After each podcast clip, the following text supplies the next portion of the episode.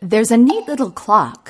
In the classroom it stands, and it points to the time with its two little hands. And may we, like the clock, keep a face clean and bright, with hands ever ready to do what is right.